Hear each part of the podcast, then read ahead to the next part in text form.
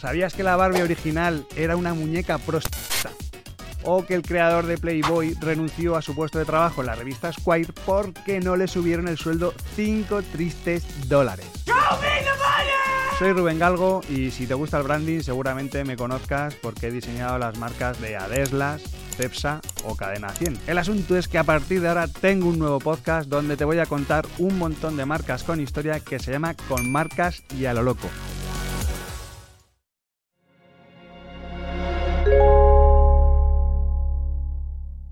Podimo. Las mejores historias en audio. Esto es Caso Criminal. Los casos criminales más sorprendentes e inquietantes, en exclusiva en Podimo.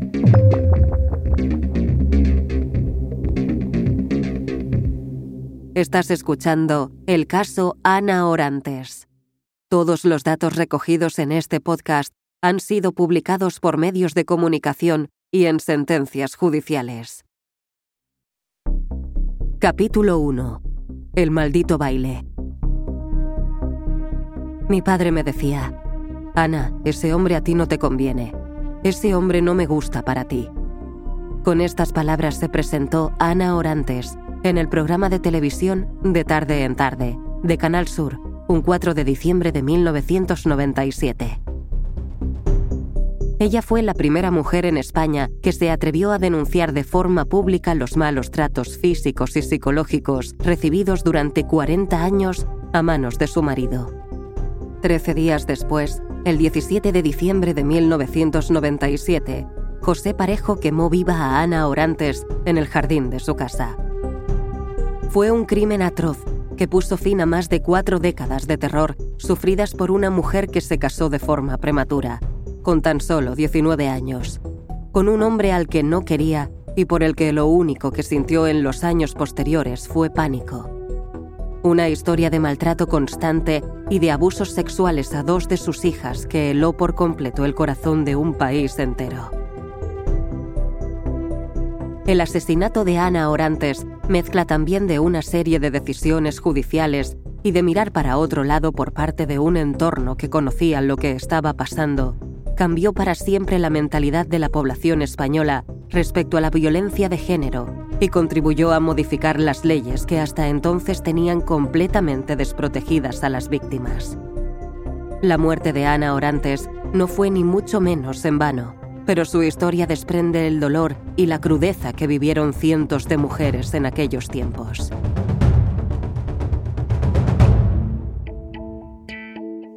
Un 6 de febrero del año 1937, en Granada, una pequeña niña llamada Ana Orantes vio la luz por primera vez.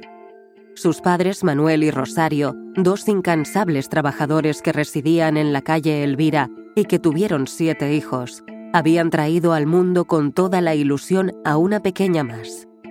De niña, Ana Orantes nunca pudo ir al colegio. Las necesidades económicas agobiaban en aquella época y pronto comenzó a ayudar a su familia trabajando como costurera. Siendo ya mayor de edad, el mes de junio de 1956 cambió su vida para siempre.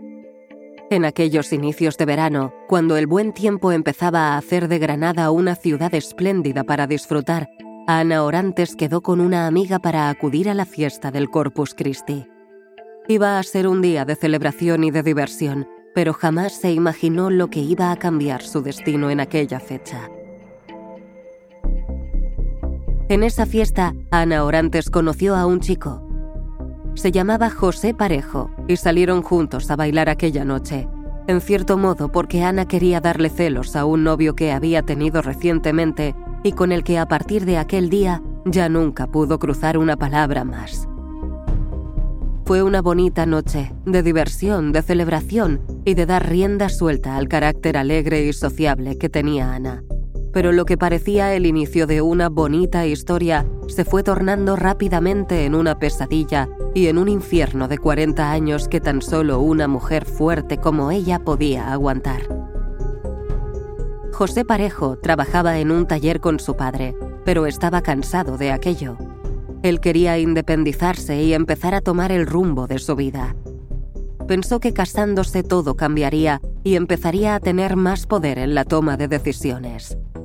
Por eso, después de tres meses de noviazgo y en una tarde en la que estaban tomándose un refresco en la Alhambra de Granada, José le dijo a Ana Orantes que debía casarse e irse a vivir con él.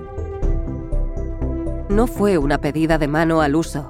No flexionó su rodilla para pedirle matrimonio ni le regaló un gran anillo. Fue todo lo contrario, el preludio de la entrada a una cárcel de la que iba a ser prácticamente imposible volver a salir. En aquella petición, el amor brillaba por su ausencia y era más una amenaza que un ruego.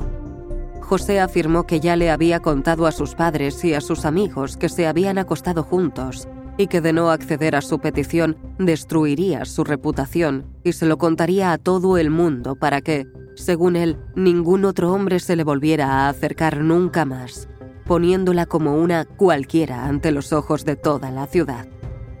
José le dejó claro a la que quería que fuera su futura mujer que no dudaría en hacer todo esto si la respuesta era negativa. Aquella amenaza, en una sociedad tan distinta a la actual como era la de los años 50 en España, hizo que Ana Orantes agachase la cabeza y accediera por miedo a las consecuencias que podrían acarrear que le diera un no como contestación. De repente, sin esperarlo y mucho menos sin estar preparada para asumir un cambio tan drástico en su vida, Ana Orantes se vio viviendo en casa de sus suegros. En cuanto entró en aquella vivienda, y ante la sorpresa de la joven y abrumada Ana, su suegra le dijo que debía dirigirse a ella como mamá y a su suegro como papá, porque ellos la iban a tratar como una hija. Fueron tiempos duros para Orantes, que se pasó más de una noche en vela llorando, echando de menos a su familia y reflexionando sobre dónde se había metido, o más bien le habían obligado a meterse de forma tan precipitada. Tres meses llevaban casados cuando Ana vivió en sus carnes el primer episodio de violencia física. Su suegra le ordenó encargarse de las tareas del hogar y ejercer como criada, así que ella bajó a casa de su madre para recoger unas sábanas que le había lavado. Al regresar fue a avisar a José Parejo de que ya había vuelto a casa y este, sin mediar palabra, sin darle ninguna respuesta, le propinó una fuerte bofetada en la cara que hizo gritar instintivamente a Ana. Ella, estupefacta y sin comprender nada de lo que acababa de ocurrir en aquella casa, Llegó incluso a pensar que su marido le había roto algún hueso de la cara ante el dolor que estaba experimentando. Su suegro se sobresaltó al escuchar este alarido y acudió para ver qué había sucedido. Al enterarse de todo, le propinó a su hijo otra bofetada diciéndole que no tenía por qué pegar a Ana, alegando además que él nunca le había puesto la mano encima a su esposa. Una postura, la del suegro de Ana, que contrastó con la de su suegra, que salió en defensa de su hijo y llegó a decir que nadie tenía que meterse con lo que hiciera José Parejo con su mujer. Pero ahí no terminó este primer episodio violento de la vida de Ana Orantes. Un sentimiento de culpabilidad recorrió su cuerpo al ver que su suegro le había propinado otra bofetada a José Parejo por haberla pegado.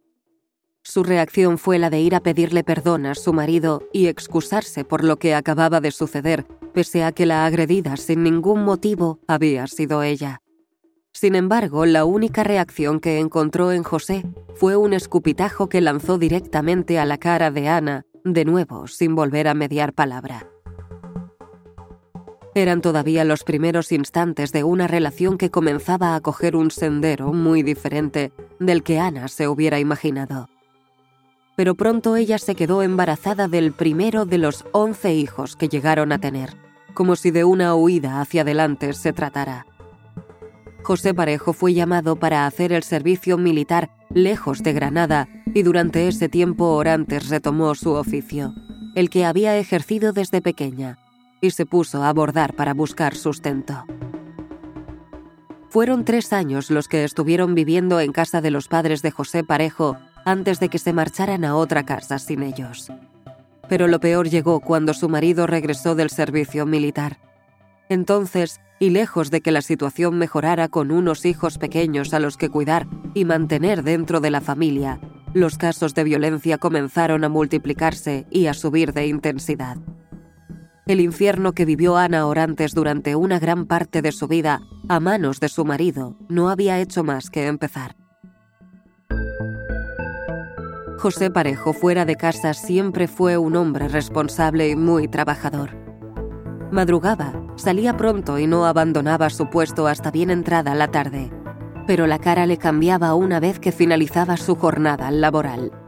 Era habitual que no se dirigiera directamente a casa al terminar un duro día de trabajo, sino que se pasara por la taberna para desahogarse.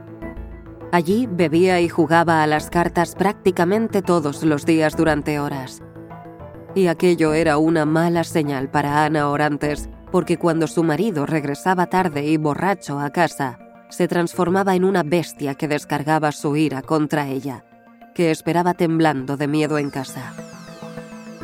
Las bofetadas dieron paso a unas tremendas palizas que terminaban con Ana hecha polvo. Al día siguiente siempre llegaron promesas, por supuesto incumplidas, por parte de su marido pidiéndole excusas y prometiéndole que aquello no volvería a repetirse. Pero siempre fue igual. José Parejo nunca cambió ni un ápice su actitud y todo siguió empeorando.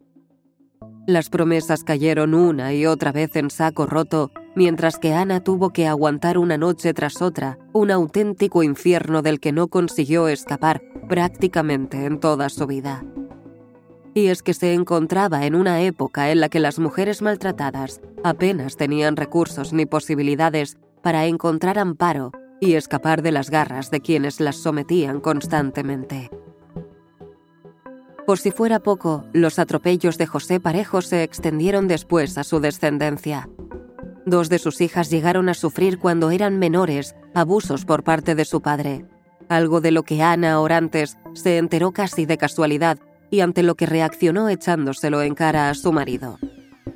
El resultado de todo aquello fue una paliza brutal. Una más. Ana vivió 40 años bajo el duro yugo de su marido. La represión fue tal que tenía que pedirle permiso para hacer cualquier acto cotidiano, incluso para hablar. Fue alejada de su familia en contra de su voluntad y tenía que escaparse a hurtadillas si quería ver a su madre para no recibir más reprimendas de su marido. Eso sí, a su madre nunca le llegó a contar todo lo que estaba pasando en su casa. Ni siquiera pudo acudir a las bodas de sus hermanos.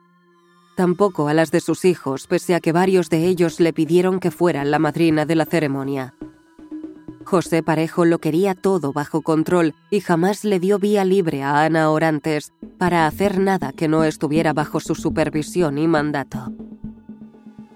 La familia se mudó en varias ocasiones de vivienda. José Parejo siempre quiso residir en lugares alejados de la civilización, donde escasearan los vecinos que pudieran enterarse de lo que pasaba dentro de casa para que la gente no hablara del constante maltrato al que sometía día sí y día también a su mujer. En varias ocasiones Ana Orantes sacó valor y un gran coraje para denunciar estos malos tratos. Incluso llegó a pedir el divorcio. Fueron llamadas de auxilio que por una u otra circunstancia siempre terminaron cayendo en saco roto y dejando a Ana desamparada a merced de la ira de su marido. Los agentes le dijeron en alguna ocasión que se volviera a casa a cuidar de sus hijos. Cuando el menor de ellos cumplió la mayoría de edad, Ana Orantes volvió a armarse de valor para pedir de nuevo el divorcio. Al fin le fue concedido en el año 1996, aunque de una manera un tanto peculiar. El juez dictaminó que debían seguir viviendo en la misma casa, una vivienda situada en Cuyar Vega que contaba con dos plantas. Ana pasó a vivir en el ala superior, mientras que José Parejo se quedó residiendo en la planta baja.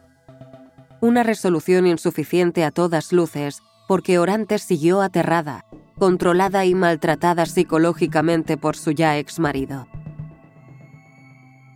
Un 4 de diciembre de 1997 acudió a Canal Sur, la televisión pública andaluza, y fue entrevistada por Irma Soriano en su programa preferido, de tarde en tarde.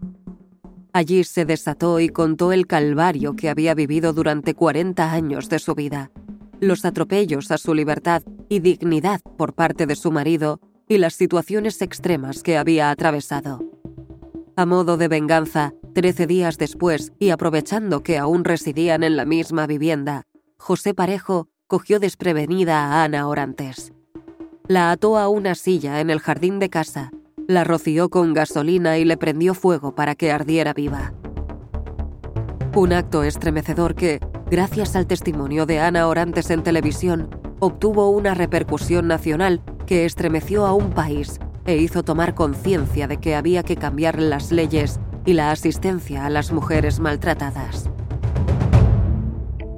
Fue un infierno deleznable de 40 años en los que se vivieron palizas, abusos sexuales, maltrato psicológico o intentos de suicidio por parte de los hijos. 40 años que dan para infinitas y terribles vivencias.